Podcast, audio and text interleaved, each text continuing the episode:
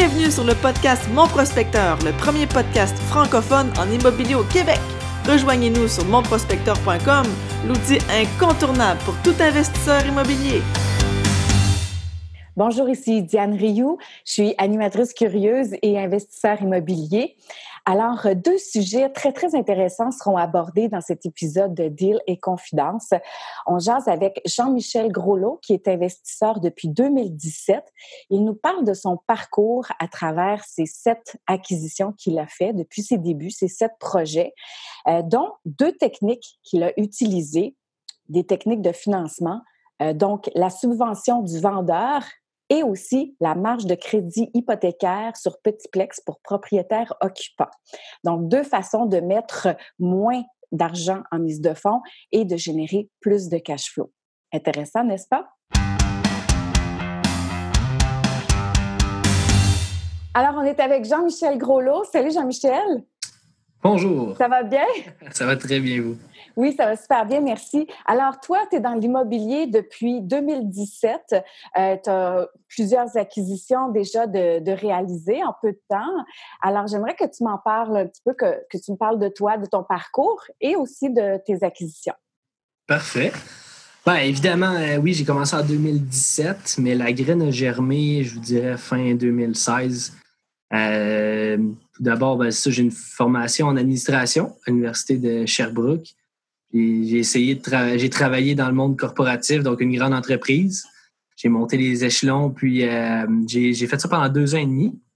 Pendant la dernière année, là, je me suis intéressé pas mal à l'immobilier pour essayer de trouver une autre façon de voir la vie d'investir, puis dans le fond, de se bâtir une fortune, une équité, au lieu d'avoir juste un emploi.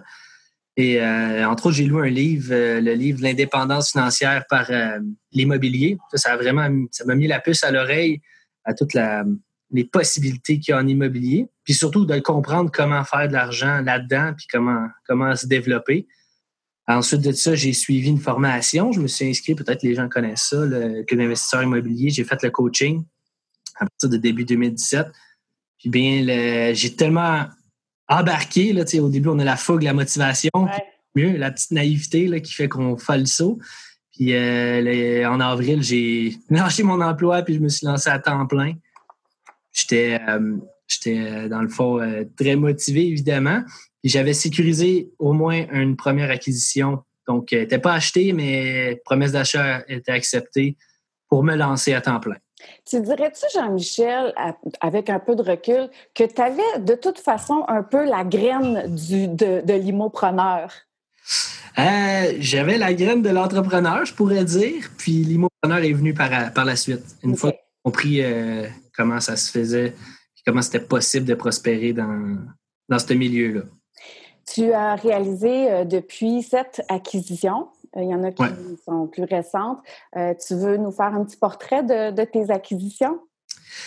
Oui, ben, je pense que j'avais un peu structuré ça de cette manière-là. Je me suis dit que ben, mon parcours peut être intéressant pour euh, des gens qui, ont, qui commencent dans l'immobilier. Moi, c'est quand même très récent, ça fait à peine un an et demi. Euh, à travers chacun des, des projets que j'ai faits, je pense qu'il y, a une petite courbe d'apprentissage, puis on la voit, on voit la progression à travers mes sept projets. Dans les sept projets, j'en ai, euh, j'en ai quatre qui sont déjà vendus, puis j'en ai trois qui sont en cours. C'est assez frais à ma mémoire tout a commencé, je l'avais dit tantôt, j'avais euh, sécurisé un premier, euh, une première transaction avant de me lancer. C'était une maison à Longueuil, une petite maison qui était à démolir et à construire. Donc, c'était essentiellement un vieux chalet. J'ai acheté ça, tu vois, pour commencer en immobilier, c'est bon de faire ça, acheter une promesse d'achat. Donc, il y a quelqu'un qui me cédait sa, promesse d'achat, puis ça se trouvait être Olivier Lepage, qui est, connu dans, le monde immobilier puis euh, j'ai acheté ça avec mon, euh, mon très bon ami, euh, Félix. Puis on est allé, on, a tout structuré l'acquisition. puis le plan de match final a été de faire une construction neuve. Fait qu'on est allé avec la Desjardins. Aussi simple que ça, autoconstruction. On s'est fait cautionner par nos deux pères. Puis on a fait le projet. Ça a pris, ça a pris un bon 6 à 7 mois, tout faire de l'acquisition, démolition, construction, revente. Puis on, a revendu à bon profit. Puis on a fait euh, pas mal de contacts dans la construction, évidemment. C'est un, un, projet, je vous dirais, qui était plus gros que ce qu'on pensait à la base, parce qu'une construction neuve, c'est comme le flip euh, de A à Z, hein, on touche à tout. Puis euh, ça, ça m'a amené à vouloir continuer. Puis j'ai acheté directement une, deuxième maison.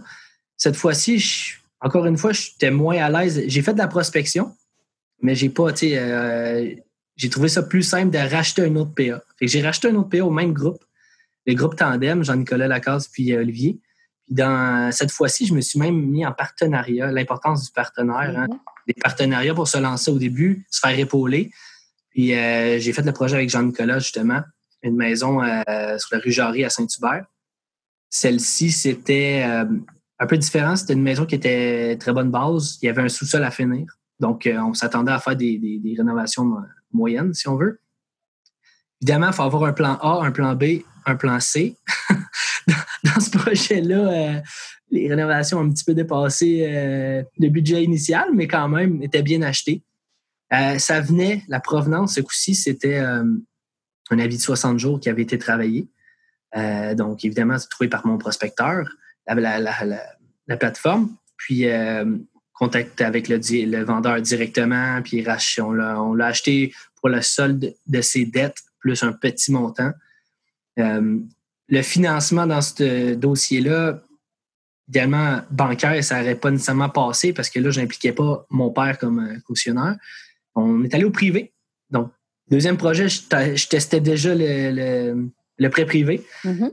Et la manière qu'on a structuré ça, c'est qu'on prenait le prêt pour l'acquisition. Puis après ça, moi et euh, Jean-Nicolas, on mettait la mise de fonds pour les rénovations. Une, autre manière de financer les, projets. Euh, après ça, ben, on a le résultat, c'est qu'on a réussi à vendre ça en quatre mois. On a essayé la plateforme du Proprio. Ça a fonctionné. Ça a fonctionné. On a, vendu à peu près un mois et demi après la mise en vente. Puis, euh, puis ça a été à profit. Profit modeste, là. Ben, honnêtement, là. Quand on dépasse les coûts, normalement, c'est ça, là. Exact. Le profit était moins intéressant. Euh, l'apprentissage était là. On a fait d'autres contacts dans le monde de la rénovation. Euh, plus ton réseau est grand, plus tu es prêt à faire d'autres projets après. Donc, ah, C'était profitable. Jean-Nicolas m'en a parlé de ce, de ce projet-là. Ah oui? Oui, oui, tout à fait. Et euh, il, disait qu'il y avait, euh, je veux dire, il avait ressorti des, des leçons de, de, de ce projet-là. je trouvais ça super intéressant. Euh, comment après, il a, il a dealé avec les gars de la construction, tu sais, pour les impliquer plus dans les projets.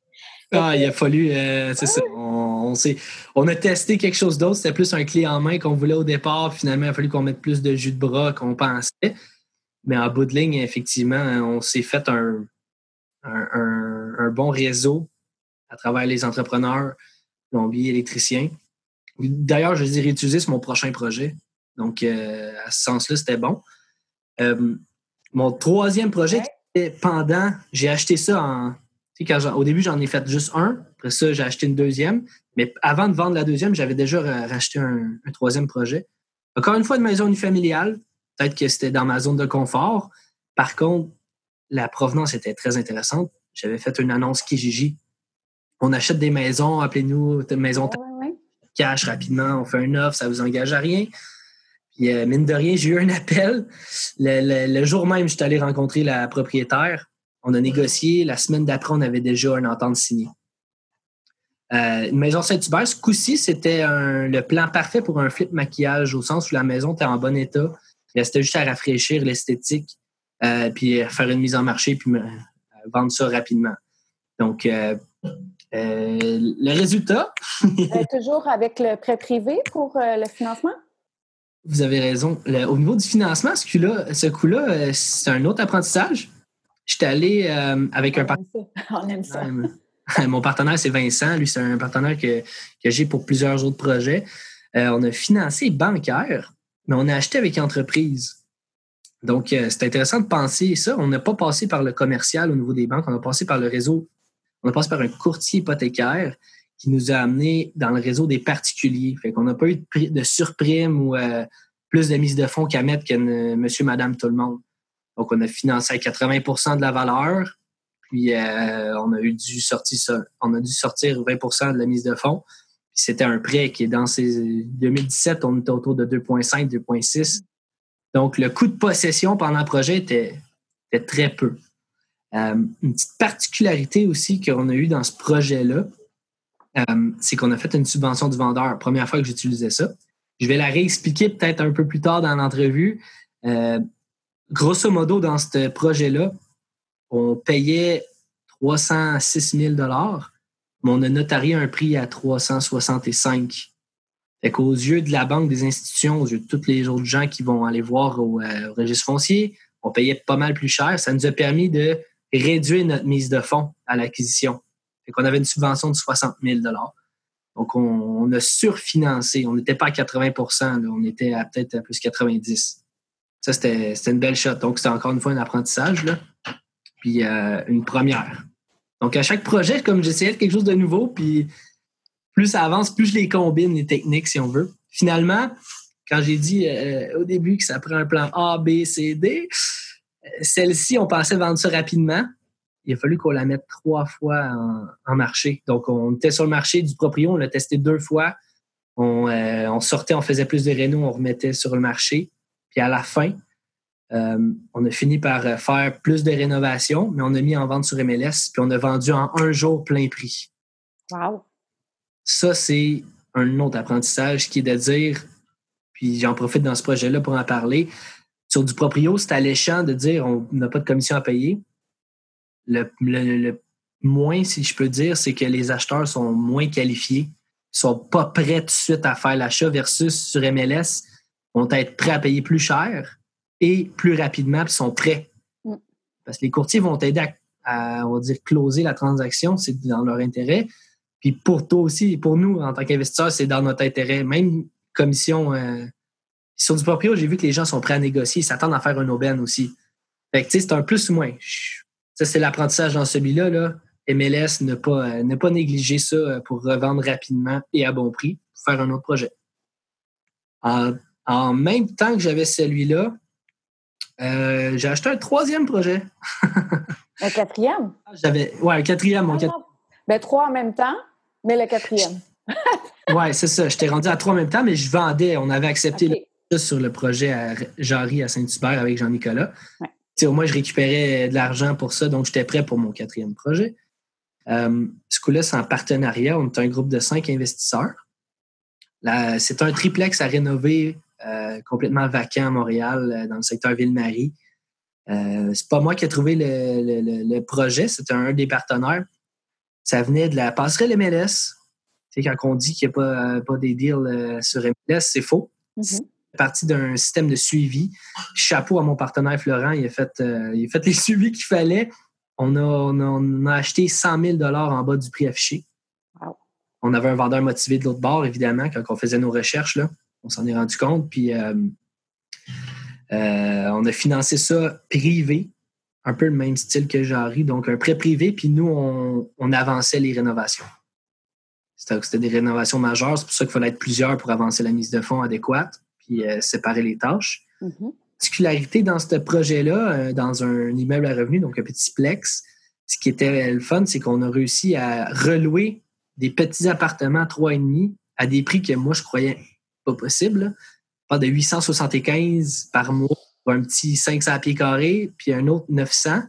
Ça nous a aidé à faire gonfler la valeur de revente de notre Plex. Le petit truc là-dedans, c'est qu'on incluait les, euh, les quatre électros. Mm Go, poêle, euh, laveuse, sécheuse qu'on a trouvé sur Kijiji. Euh, on a trouvé ça sur, Kijiji, puis ça coûtait peut-être 100 l'unité en mois. Ça vaut la peine. Ben, ça vaut la peine pour aller chercher un 100 supplémentaire par mois. Fait que, Projet qui s'est déroulé sur six mois, vendu sur MLS. On a testé du proprio. On est arrivé à la même conclusion. Il n'y avait pas de gens qui étaient prêts à acheter euh, tout de suite. Versus, on s'est mis sur MLS. On a bien négocié notre courtier inscripteur pour euh, y aller à 3% Puis, euh, on a vendu en deux, trois semaines avec, à bon profit. C'est sûr qu'on était plusieurs, donc évidemment, on, est plusieurs à table. Mais beaucoup d'apprentissage les flips à Montréal, c'est pas la même chose que sur la rive sud. Les complexes, les particularités, euh, les fils Hydro-Québec, les locations de containers, les entrepreneurs, c'est pas la même chose. Beaucoup plus de permis à aller chercher à la ville, ainsi de suite. C'est intéressant de faire ça, puis ça allume que, évidemment, c'est pas pour rien que le marché à Montréal est chaud. Les valeurs sont là. Mhm. Les valeurs, les gens sont prêts à payer. Pour un triplex, ça peut aller de 500 à 700 000. Même dans le plateau, je pourrais aller dans le million. Donc, euh, il y a de la place pour les rénovations.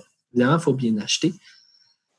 Qui, cinquième projet qui a été fait euh, en même temps.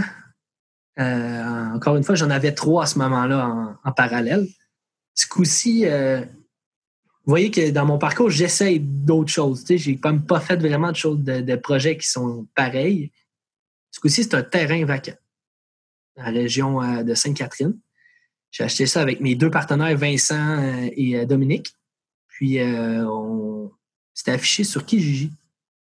Moi, je trouvais que le prix était bon parce que quand je me fiais à ce que les gens étaient prêts à payer dans la, rive sud pour un triplex, on, on parle tout le temps de 150 000 pour le terrain à 160 Là, j'avais mon terrain à 160 000 pour un quadruplex qui venait déjà avec les plans, qui était approuvé avec la ville.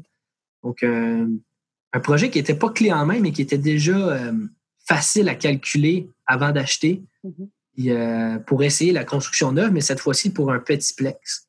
Le projet est encore en cours. On est financé ce coup-ci. On a fait, on a incorporé une entreprise. puis on est financé bancaire avec la Desjardins, avec des boursiers progressifs si les gens ont plus de questions, ils me poseront après, je répondrai. Là. Mais c'est assez simple. Pour l'instant, ça va bien. Puis on pense livrer ça euh, début euh, printemps. Dans le fond, euh, les déboursés progressifs, c'est que quand vous avez une tranche de rénovation, vous présentez vos factures et là, Desjardins vous, vous verse le prêt en conséquence. Ça ressemble à ça. Petite nuance, c'est sûr qu'ils ils vont passer par un évaluateur agréé qui, vont, qui va, lui, va venir constater l'avancement des travaux. Idéalement, j'aurais aimé ça que ça fonctionne par facture payée, parce que là, ton déboursier est vraiment directement lié à, ton, à tes dépenses. Mm-hmm. Mais en réalité, c'est qu'il fonctionne avec une grille de pourcentage. Ils vont attribuer un pourcentage, puis ça, c'est un, une grille qui est bonne pour peu importe le projet. Donc, ça peut être avantageux au début s'il te donne plus d'argent que ce que tu as dépensé, mais en cours de projet, ça se peut aussi qu'il débloque moins d'argent que ce que ça t'a coûté. J'essaie de peaufiner euh, ce, côté-là parce que c'est un problème de cash flow pendant le projet quand tu n'as pas déboursé, euh, il couvre tes dépenses. Ce qu'on a fait, par contre, c'est qu'on a gonflé le coût de construction. C'est un, petit truc, là. Tu ben gonfles la construction, fait que en bout de ligne, ils ne s'en rendent pas compte de combien tu payes, ça va être à la fin. Et ça, ça nous a aidé avec notre cash flow, évidemment, pendant le projet. Super. Fait qu'on verra. Euh, oui, la suite. La je vous dirais, là, qui, est le fun à savoir, c'est euh, pour construire du neuf, c'est un autre, euh, un autre type d'investissement. Il faut, faut avoir une licence RBQ. Mm-hmm.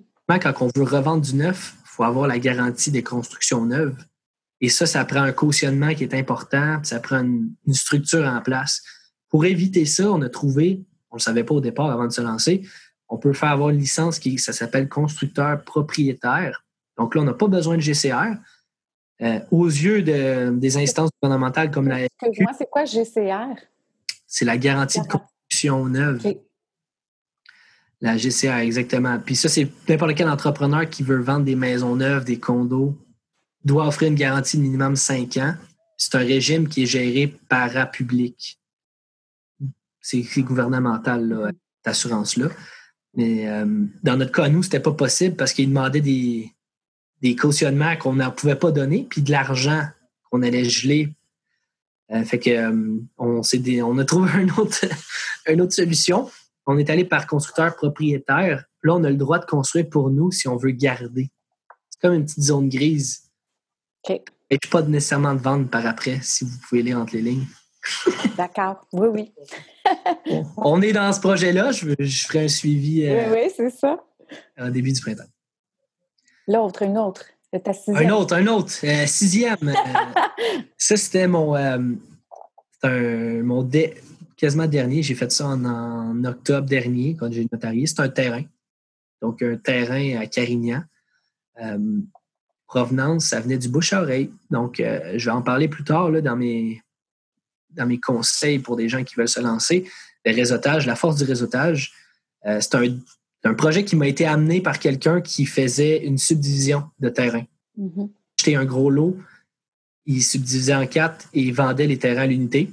Puis il vendait à un prix qui était très bon par rapport à, ça donnait de la place pour revendre tel quel. donc moi j'ai tout de suite saisi l'opportunité, j'ai rentré un offre d'achat. J'ai utilisé la subvention encore une fois. Puis j'étais allé financer ce coup-ci avec la banque. Et moi, euh, j'étais un petit peu ratoureux. en fait, j'avais compris l'importance d'acheter un terrain qui a une maison dessus. Parce que lui, il vendait les autres terrains qui n'avaient pas de maison. L'avantage d'acheter un terrain qui a une maison, c'est que tu peux financer la maison. Ah oui, c'est vrai. Tu peux aller chercher jusqu'à 80% Même si tu étais propriétaire occupant, tu aurais pu aller jusqu'à 80% Moi, j'étais allé au conventionnel. J'ai acheté à 80% de la valeur, mais j'ai fait une subvention. Euh, donc, euh, il y a, en gros, j'ai mis 5 000 pour acheter mon terrain. Wow! En mettre 35. Mm-hmm. Donc, euh, je vous laisse faire les chiffres par en arrière, là, mais ça me coûtait pas cher. C'était financé bancaire. J'ai été cautionné par mon père, évidemment. Merci, papa. Puis, évidemment, quand tu te lances en, comme moi, là, pendant deux ans, mes revenus ne sont pas comptés. Je ne suis pas nécessairement finançable aux yeux des banques. C'est pour ça que ça prend des prêts non, ça prend des endosseurs ou des prêts privés. Dans mon cas, à moi, ben, j'ai mon père qui, m'aide à cautionner, mais lui, ça ne coûte pas une scène, il sort rien. Il m'occupe de tout. Euh, puis là, j'ai mis en vente, j'ai acheté ça, j'ai financé très bien, très peu de mise de fonds. J'ai mis euh, sur MLS parce que puis ça me coûte pas cher par mois, ça me coûte euh, entre 400 et 500. donc, c'est pas, pas dur, c'est pas lourd à supporter en termes de cash flow j'attendais. J'ai mis un prix euh, du marché. Vous voyez, j'ai déjà une offre d'achat acceptée présentement. Puis, euh, ça va faire un très bon projet. Je n'en dis pas plus parce que c'est en cours de transaction. C'est comme euh, mon meilleur projet en, temps, en termes de temps investi, mise de fonds investi, coût de possession. c'est ça. Puis, mon, maintenant, pour en rajouter, septième projet. je viens d'acheter un triplex propriétaire occupant. Euh, mm-hmm. Donc, je compte aller déménager euh, là-bas. Dans quel secteur? Longueuil. Proche, euh, proche du, secteur Saint-Charles, le vieux Longueuil. Mm. C'est le secteur qui, vaut cher ou qui a des terrasses, restos. c'est la place à aller. Là. en plus, c'est tout près de mon bureau où ce que je suis présentement. Là, fait que j'avais comme planifié mes cartes. Euh, ce qui est intéressant dans ce projet-là, c'est que euh, la provenance, euh, c'est réseautage encore. Lors de mon premier, premier projet, donc on parle de la Maison Neuve à Longueuil en 2017, on, s'était bien entendu avec le voisin d'en arrière. Puis lui m'avait référé quelqu'un qui, voulait peut-être vendre justement un terrain. Puis de, ben, de fil en aiguille, moi j'avais contacté, puis ces, personnes-là voulaient vendre finalement leur triplex en premier. Et qu'il y a un an de ça, j'étais déjà sur le, projet. Finalement, j'avais fait une offre d'achat, ça avait, fonctionné, puis il s'était retiré à la dernière minute. Il voulait régler un problème euh, d'isolation, en tout cas. Fait que là, moi, j'avais, pendant l'année 2018, je pensais plus à ça, j'étais passé à d'autres choses. Mais j'ai fait un suivi à la fin 2018. L'importance des suivis. ça, c'est le takeaway, si vous pouvez prendre ça, là l'importance du suivi, là, ça fait le jour et la nuit dans l'investissement. Euh, il était encore à vendre, puis j'avais un logement vacant maintenant, ce qui facilitait ma transaction pour commencer des rénovations et tout ça. Puis, euh, en date deux semaines, j'ai réussi à ramasser la mise de fonds, trouver une façon créative de faire le financement, puis j'ai combiné toutes les techniques que je connais. Subvention vendeur, balance de vente, propriétaire occupant, euh, financement bancaire, évidemment gonflé. Euh, puis dans ce coup-ci, ça a tellement bien fonctionné que, pour vous donner un chiffre, je payais un prix X, on va dire 400 000, faire des, des chiffrons. Puis j'ai été, mon prêt accepté était 30 000 de plus. OK. J'achète 100 mises de fonds, puis j'ai 30 000 pour rénover. Euh, puis la valeur a sorti à 150 000 de plus que ce que je payais. pour l'instant, ça part bien mon année 2019. Tout à fait. Mais je dis ça en toute humilité. Euh, le projet est à faire. Donc, les chiffres sont bons sur papier, mais avant que mon projet fasse du sens, faut que je rénove à coût euh, raisonnable et que je reloue à prix élevé. Donc, j'ai des hypothèses de location. Puis une fois que ça c'est fait, normalement, je pourrais habiter en bas puis ça se paye tout seul. Donc, euh, j'ai pas j'ai même pas d'argent à sortir de ma poche pour payer mon hypothèque. Donc, euh, ça résume un peu mes sept projets que j'ai en cours. Évidemment, je suis encore euh, dans l'action. J'ai un offre accepté sur un, condo. maintenant, je me lance un peu dans le terrain, développement de terrain. Puis, je cherche surtout des immeubles à logement, mais multi-logements, six logements et plus à garder. Fait que, un et demi tard, pas mal plus d'outils. c'est vraiment génial, Jean-Michel. Donc, toi, là, tu as décidé de ne pas te confiner à un secteur en particulier. Euh, les offres qui se présentent, les, bons deals, tu les analyses, tu les étudies, puis t'embarques, peu importe euh, si c'est du terrain, du multi ou d'autres choses. Évidemment, oui. Je vous dirais, pour commencer, j'ai fait ça, ce qui m'a amené à avoir le, parcours que j'ai présentement. Mais plus, on, plus j'avance, la réflexion est bonne, mais la réflexion, c'est de se dire qu'il faut se focuser pour euh, être meilleur. Donc, euh, pour ça qu'en 2019, j'ai des objectifs qui sont plus précis euh, sur les types de projets que je veux faire. Maintenant que j'ai essayé plusieurs choses, je me concentre maintenant pour 2019 pour être plus efficace. Puis au lieu d'avoir un plan un an, mon plan est sur cinq ans. Donc, ce n'est pas nécessairement le résultat que je vais avoir en 2020 qui m'intéresse, c'est le résultat que je vais avoir cinq ans plus tard que, je vise. Donc, euh, je focus. C'est bien. C'est bien. Euh, dis-moi, euh, dans tout ça, c'est quoi vos critères si vous embarquez ou pas dans un projet? Si vous trouvez que c'est un deal ou pas un deal?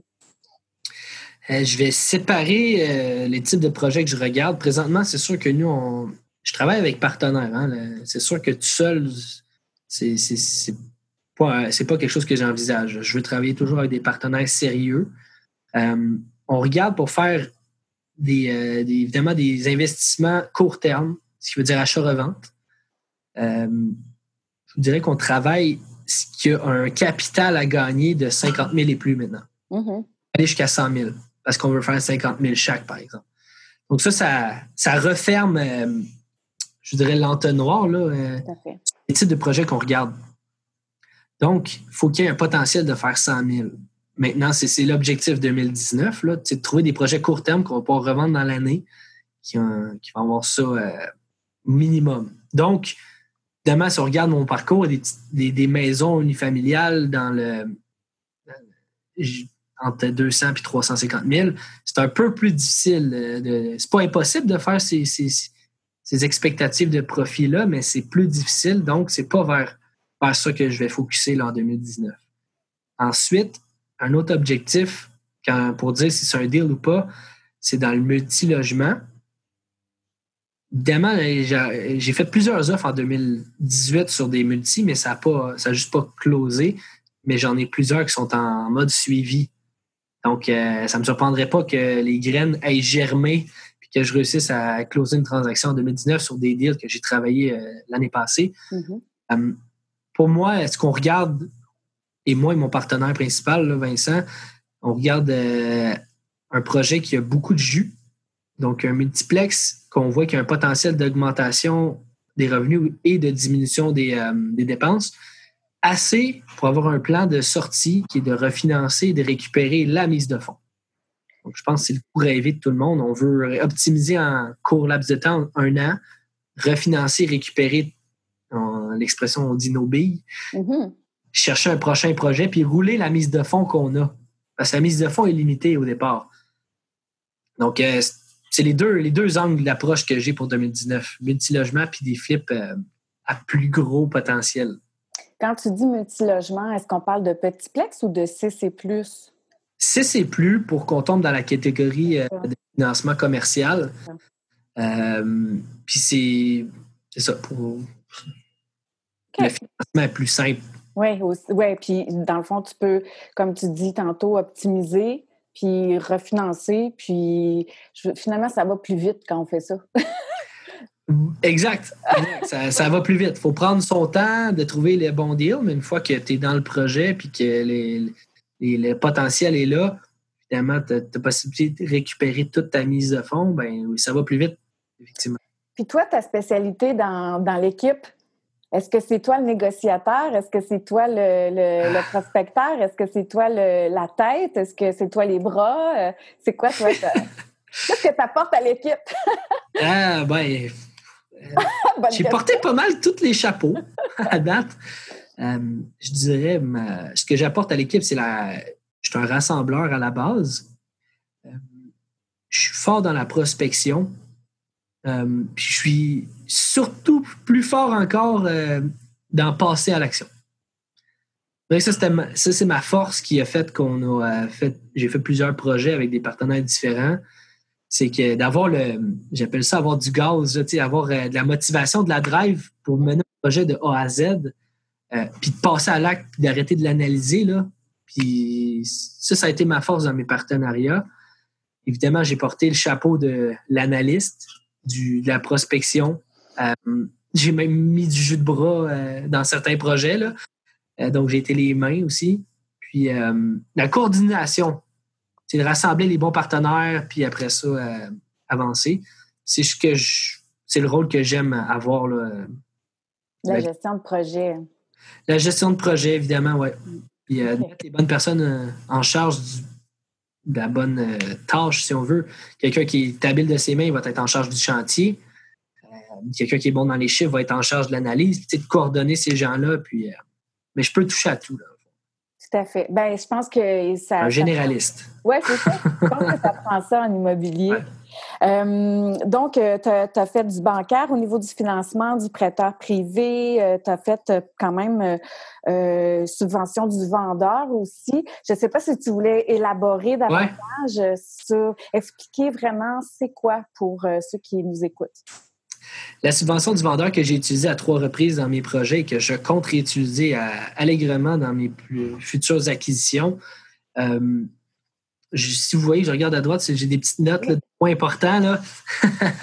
la subvention du vendeur, à ne pas confondre avec la balance de vente, c'est lorsque on, on, achète une propriété puis qu'on se fait remettre un montant d'argent après l'acquisition par le vendeur. Faire des chiffres simples, j'achète un projet à 300 000 qui est le réel prix payé, mais aux yeux de la banque, je l'achète 400. Fait que le vendeur s'engage à me remettre 100 000 une fois que j'ai financé le projet au notaire, ce qui permet de, de financer sur la valeur marchande du projet et non sur le prix payé. Donc, si la valeur marchande est de 400. Il faut que la valeur marchande soit de 400. Exact. Parce que ce que j'allais apporter, c'est en tant que prospecteur et investisseur, quand on embarque dans un projet, généralement, on l'achète en bas de ce que ça vaut. C'est un peu la règle de l'art, c'est de faire un profit à l'achat. Euh, puis, de cette manière-là, tu ne veux pas te faire financer sous ton prix payé parce que là, tu mets plus de mise de fonds pour rien quand la réelle valeur marchande est plus haute. Donc, euh, dans mes trois projets, ça m'a permis de réduire grandement ma mise de fonds. Quand tu réduis ta mise de fonds, ça augmente ton rendement euh, par rapport à justement cet argent-là, puis tu es plus liquide. Tu es paré à faire d'autres investissements ailleurs. Plus tu as d'argent que tu gardes avec toi, c'est toujours mieux. Tu peux rouler puis euh, être prêt à faire feu. Donc, euh, évidemment, il y a la mécanique de tout ça. Je pense que c'est un peu compliqué. J'essayais de, de me préparer à l'entrevue puis de me l'expliquer. En gros, euh, je suis capable de l'expliquer rapidement, mais c'est la, technicalité au niveau de comment on sécurise l'argent euh, avant de faire la transaction. Puis je préfère le, dire euh, sous sein privé. Ben, en, fait, ça, un notaire est habilité à, faire ce genre de transaction-là. oui, non? Idéalement, quand il y a une banque d'impliqués, le notaire ne doit pas être au courant. Ah. c'est, il va traiter ça comme une diminution de prix de vente qui est obligé de le dire à la banque, fait que la banque va te financer sur ton prix payé à la fin. Fait que tu as perdu l'avantage de la subvention. La, la, manière de le faire avec le, notaire serait d'acheter comptant. Comme ça, il n'y a pas de banque qui sont impliquées. Là, ils sont, ils sont habilités à le faire. Puis euh, après ça, tu refinances. OK. C'est une manière de le faire de façon sécuritaire, entre autres. OK, c'est bon. Puis aussi, il y avait quelque chose d'intéressant euh, dans un de tes projets. Euh, c'est le Plex euh, que tu vas occuper dans Vieux-Longueuil. Qu'est-ce qui est arrivé? Tu as demandé une marge de crédit pour ce, pour ce prêt-là? Oui, j'ai fait ça dans mes deux derniers, dans mes deux derniers projets, le terrain que j'ai en vente et le petit Plex. Dans le fond, l'avantage, j'ai trouvé ça malgré moi. Là, ça m'a été proposé, en fait, euh, par mon euh, directeur de compte euh, chez Desjardins, au particulier. Il faut faire attention, c'est au particulier. c'est que j'ai acheté le Plex avec un prêt hypothécaire, mais une portion du prêt hypothécaire était une marge hypothécaire. Donc, ça, c'est à l'acquisition directement.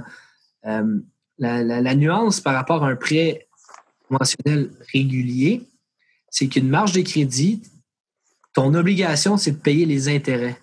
Actuellement, tu n'as pas d'obligation de, rembourser un tel montant fixe par mois.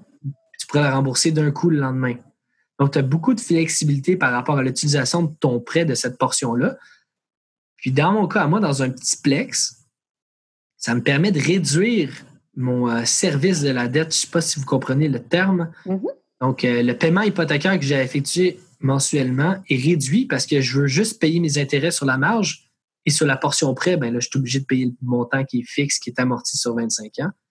Ce qui fait que j'ai un cash flow positif sur un petit plex. On penserait que c'est impossible. Ben, moi, j'ai été pas élevé comme ça, mais je veux dire, à travers le réseautage que je faisais, on dit pourquoi on veut des six logements et plus? C'est parce que le cash flow est positif. Dans un on paye souvent plus cher que la valeur économique, pour rentrer dans les termes précis. Puis, généralement, si on veut habiter dedans, ça nous coûte de l'argent vivre là, là puis on rembourse notre prêt. Mais avec une marge, en ayant bien acheté, puis en ayant des loyers assez hauts, évidemment, il y a plusieurs étapes qu'il faut qu'ils s'alignent, plusieurs étoiles, euh, on est capable, dans mon cas à moi, mon hypothèse est que mes deux loyers d'en haut payent mes taxes annuelles, mon assurance, mon entretien de 500 dollars par porte, plus mon service de la dette. Donc, je peux vivre en bas gratuitement. Façon de parler. Puis, si je le louais, parce qu'éventuellement, je vais sûrement déménager de, là-bas. C'est 100% dans tes poches. C'est dans mes poches. C'est sûr que ça prend pour acquis que la banque ne va pas rappeler ma marge pour me dire Hey, tu n'as pas remboursé ta marge.